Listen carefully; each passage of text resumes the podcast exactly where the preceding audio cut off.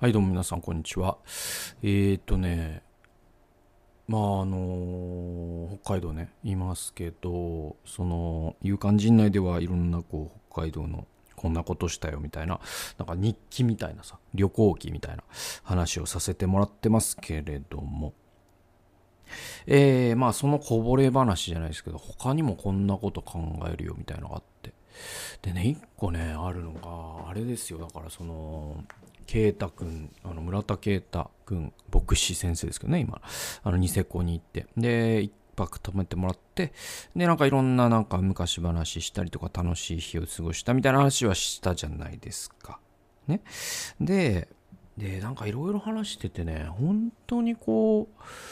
う、なんだろうな。で、彼は、あれなんですよ、啓太君ってね、本当本当に唯一無二のね、牧師で本当いいなと思うんですけど、ね。であのー、やっぱ ICBC の時からね本当にこう仲良くさせてもらってでえっとねそのスノボが本当に上手ででまあ運動神経抜群なんででそのスノボがしたくてニセコに移住してでそこからその北海道聖書学院という進学校に行ってで今は牧師になってでくっちゃんキリスト教会から今ニセコキリスト教会かな、えー、っていう牧師をされてるでまあその前からんとここにそのニセコに移住されてから、えー、もう何回目ぐらいかな？3回目ぐらいかもしれないな。でも2回目かもしれないですね。下手するその僕が訪ねたのは、うん、でそのやっぱ行くたびにやっぱねニセコというかその羊蹄山がまあほんと綺麗なの。でねもうかもう夢みたいな。なんかこれは現実かい？っていうぐらい本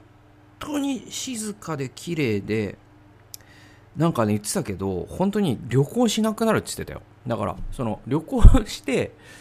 なんかいい景色とかいい雰囲気とかいい自然とかに触れてきてもあれ？帰ってきてからの方がよくね？みたいになるらしいんですよ。でもうでもわかそうだろうなとも思うわけ。もうやばいんですよ。本当に。羊蹄山ってもう本当綺麗な山で。でこうその季節ごとに表情を変えるし一日の中でも朝と昼と夜で、ね、夕方で表情変わるしで僕そ今回慶太君のところに行く、えっと、その道すがらニセコの市街地をこうね下っていて目の前に羊蹄山が見えるっていうね瞬間があってでそれ夕方でもうなんなんじゃこれもう意味がわからないから綺麗なの。もう本当にもうなんだあれ。もう綺麗とかっていうちょっと言葉ではちょっと足りないぐらい。あのもうほんと現実を超えちゃってて。えっとねなんつうのかな。あのゲームもうほんとゲームかなと思った。なんかえっとまあ分かる人は分かる。その「ホライゾンゼロドーン」っていうねめちゃくちゃこう映像が綺麗なあの PS4 のゲームがあるんですけど。でそれってちょっとそのゼルダともまたちょっと違うその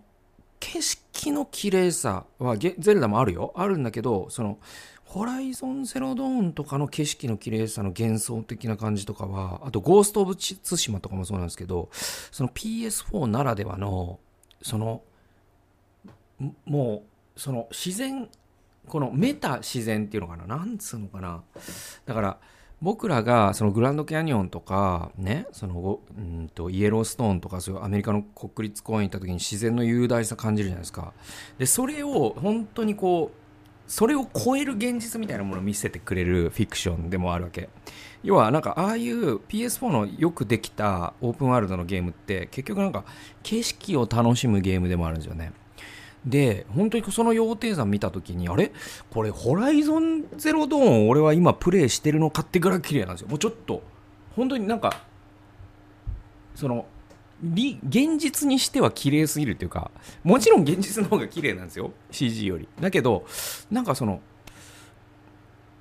ちょっとその人間がこういう自然って綺麗だよねって作ったものを超えてくる感じっていうか本物がなんか何周かしてるからあれなんですけどちょっとなんか夢見てるみたいな。であれがまたその朝と夕方で違う。でまあ冬になったら冬でめちゃくちゃ綺麗なんですね。でまあわここはいいねつって。やばいねつって。で毎回圭太君は僕に家を買わせようとしてくるんですよね。でしゅんくん買ったらいいよ家っつって言ってくるんだけど。でもなんか本当に今バブルというかすごいその地価とか土地の値段がまあとにかく上がってて。まあ皆さんもご存知の通りやっぱりあそこは世界に見つかっちゃったから本当に世界中のまあ投資家の日本の人も含めてねお金持ちの人がなんだろうあそこを買っとけばなんだろうもう本当にまあ投機っつったらあれだけど、まあ、東京の、ね、高層マンションと同じ理由である種こうそうそう先物取引みたいな形で物件が売買されていった結果なんか金融商品に似たような形で結構土地が転がされていくんで結構地元の人は迷惑してるらしいんだけど言ってもそのねえっとね10年前に僕その圭太君のとこ行った時に「駿君家買ったらいいよ。200万もあれば買えるからね。土地付きで」っつって言われて 嘘でしょと思ったらなんかその雑誌冊子みたいに見せてくる実際そんな感じなんですよ。で300万もう300万も出したらめちゃくちゃいいの買えるよなんつってででまあまあ聞きな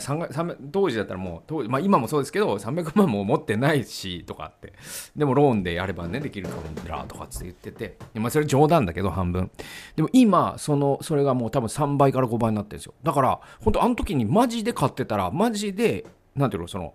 金が増えてたんですよ、僕ね。だけど、それはさておきよ。それはさておきよ。ほんとここに家建てたら幸せだろうなって毎回思うんだよ。うん。ね。で、いや、羨ましいわ。いいわ。羨ましいわ、みたいな、なんかその、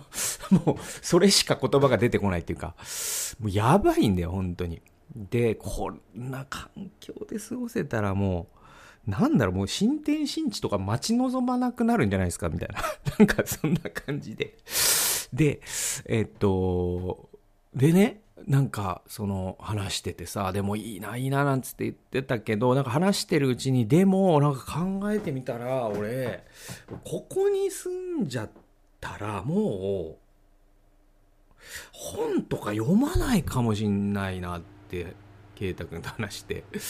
あと筋トレもやめると思うわ、っつって。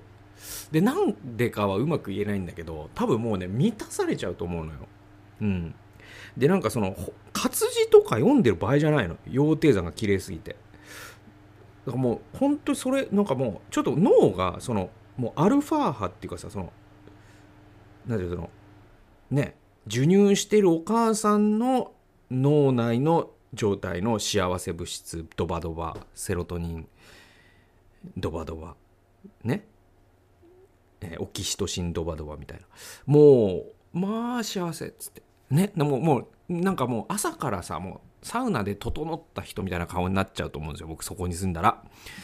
だからもうそうなった時にその読書のモードってそのモードじゃないじゃん？なんかその整ったモードで読書してる人あんまいないじゃないですか。ね、だから読書って結構急求道者じゃないけどこう道を突き詰めていくものだから。多分ここにいたら多分本読めなくなるしあと筋トレも多分なんかやらなくなる気がすると。多分もうハイキングとかキャンプとか焚き火とかそっちが面白くなっちゃって。あともうせめてなんかそのこの環境で部屋にいることがもう悪だと思うからもうせめて体を動かすにしてもパークゴルフとか、まあ、実際のゴルフとかそういったことをしないとなんかこう申し訳ないけどななんていうのその目の前にもう超一流シェフシェフが作ったフランス料理があるのに日清カップヌードル食ってたら失礼じゃないですか。だからそれと同じような感じでそのこの羊蹄山の前でそのジムで筋トレしてるってなんか羊蹄山に失礼だなとかって思ってだから多分この筋トレと読書をやめるかもしんないなとかっていう話になってさで逆に言えばよその東京に僕が住んでてすごく東京はま僕水が合わないんですよ。まあもうあんまなんかあんま言うとなんか東京のね方に失礼になっちゃうからあれだけどでも本当に僕その人混み、ね、苦手でで暑さも最近だと苦手。ね東京の最近の暑さやばくて暑さも苦手で。でいてそのコンクリートに囲まれてるとなんかもう本当に不安な気持ちになってくるとかだからなんかそういうのとか。まあいろいろこうとにかくまあ自然がないとかそういうのがあれで。でだけどそのこ東京にね、まあ、行きがかり上東京に住むようになりで今もやっぱり妻の実家の近くっていうのもあるしね。まあその必然はあるわけ。で実際僕その練馬グレイチャペルでその主任牧師を支えるっていうのも今ねその大事な飯の一つだと思ってきたしで FVI もね皆さんまあ関東に住んでるからまあ一応まあ東京に住んでるっていうのはそのゆえに僕は神田先生の背中を見て学ばせていただいた、まあ、いろんな必然はあるんですよ。えー、っとだけどその東京からそういう形で恩恵直接の恩恵はないんだけど東京に住んでることで今の自分があることも間違いないなっていうのをなんか話しながらなんかこう裏側で思ったっていうかそれがだからその東京が僕を読書と筋トレに追い込んでくれたんだなっていうか そんな感じなんですよね。その消去法であこのお金ないからゴルフできません。自然がないからキャンプできません。焚き火もできません、え、野球場とか借りるのめんどくさいから野球もできません。全部消去法になってってあ筋トレに追い込まれ。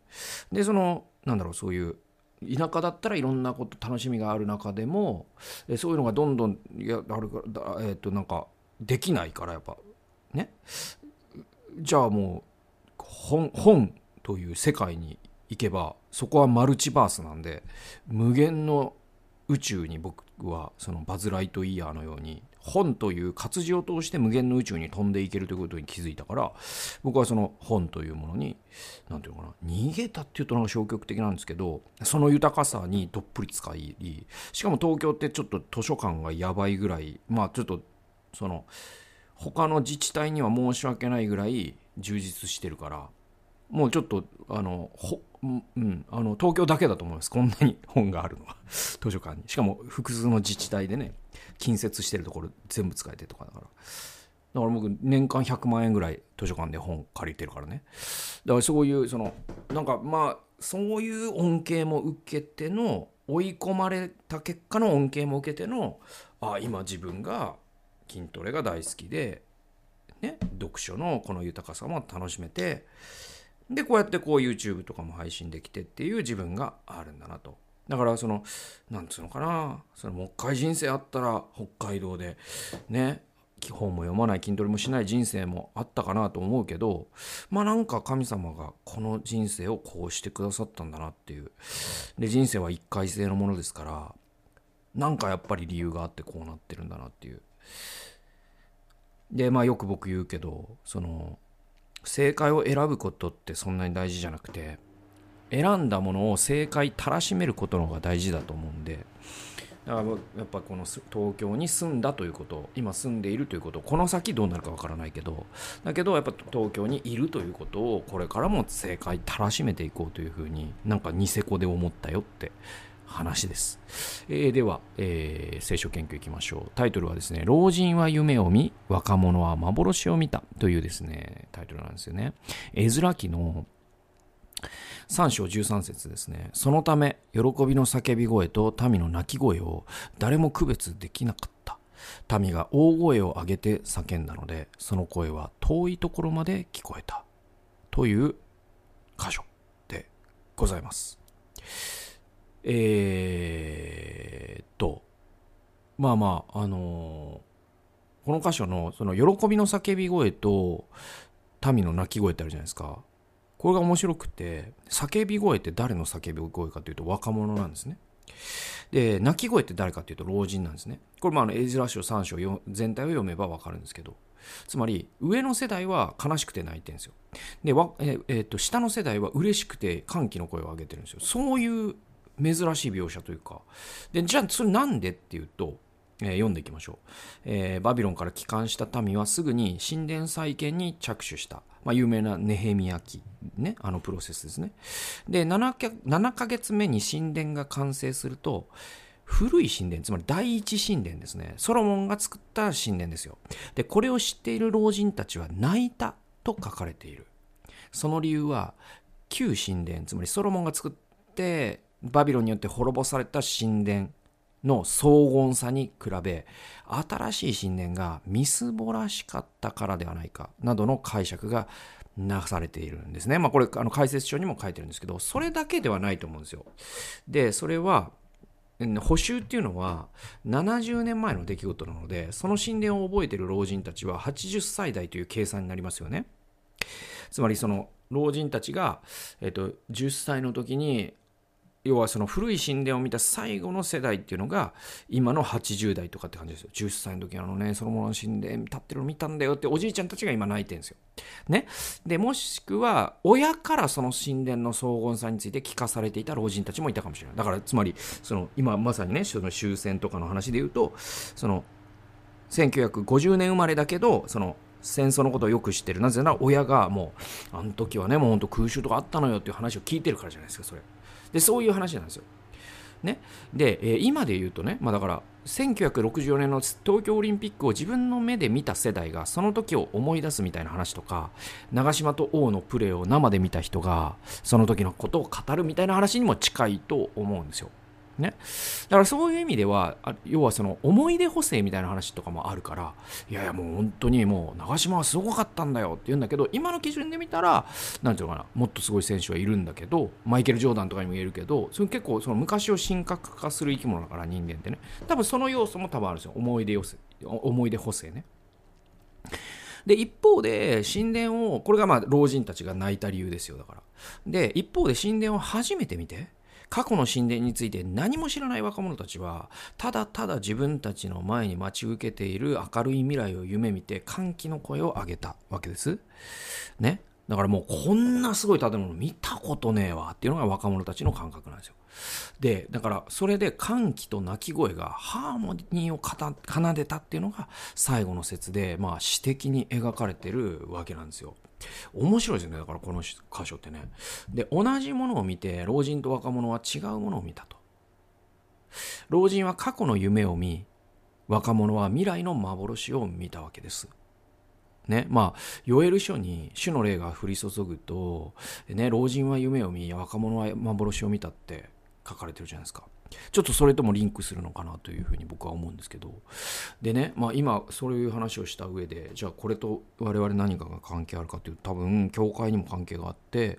その今のねその教会って日本の教会の、えっと、クリスチャンのね年齢の平均値って多分75超えてるんじゃないか説っていうのがあるんですよ。で牧師の平均年齢はもう間違いなくそんぐらいらしいんですね。でえっと、だからそのまあその人数は別としても別に若い教会でも若い教会というかそのね若い人がいっぱいいる教会でもやっぱりその高齢の方々が割とこう解雇趣味っていうのかな昔を懐かしむっていうのかな昔は良かったねなのに今はなんだみたいな気持ちでいる人って多い気はするんですよ。つまりそれはそのなんていうのかなそうそうそう。それでもそれって要はこの第一神殿を覚えている老人たちが泣いた理由と同じじゃないですか。で、そのこの聖書は、絵面記では聖書はそのその老人たちを別に否定的に書いてるわけではないのよ。なんか解雇趣味でダメだねと。未来をもっと見つめるよみたいな話でもないわけよ。だから多分その彼らにとって過去の夢を見て泣くっていうのは大切な視点でもあると思うんですよ。ね、で逆に言えばその今の教会の若者がその歴史を踏まえずに過去ねその戦後78年いやもっと前からね教会が、えー、歩んできたその道のりその歴史を踏まえずにただただゼロスタートの、ね、ゼロベースの未来志向という名のこれ別名で言えば視野狭窄なんですよ実は。過去を参照せずに未来だけを語るって実は人間できないんででそういう部分もあるわけですよ。でもそれはその聖書はその老人も若者も別に否定的には書いてないのと同じようにそれは彼らにとっては幻を見ているんだからそれもまた大切なことだと思うんですね。だからなんかこう昔を忍ぶ涙と未来を見る歓喜っていうのが混ざり合わさったわけですよ。歴史の夢と未来の幻っていうものがクロスした瞬間。これがこの絵面絵面記のある種クライマックスなんですよ。だからこれが交差してるっていうところに神のカイロス神の時があるんだよっていうのがその絵面記のそのクライマックスが我々に教えてくれるところで。で言うとまあ今の教会で多分そのね、老人たちに解雇趣味に陥るなよと昔は良かったとか二度と言うなよっていうのも違うしで若者にその歴史を知らないくせに何未来語ってんだよっていうのも違うしそれが共存してるそして共鳴している。そこにこそ神の働きが何かが生まれるっていう。それがなんかこう弁証法っていうのかな難しい言葉で言うとね。なんかそういう神のカイロスっていう風になんか神のカイロスっていうのはそういう風に起きるのかなとか。だからなんかそのね教会の高齢の方々が昔は良かったっていうのも大事なことだし。で若い人たちが、ね、過去のことを何も知らずに無邪気に未来志向みたいな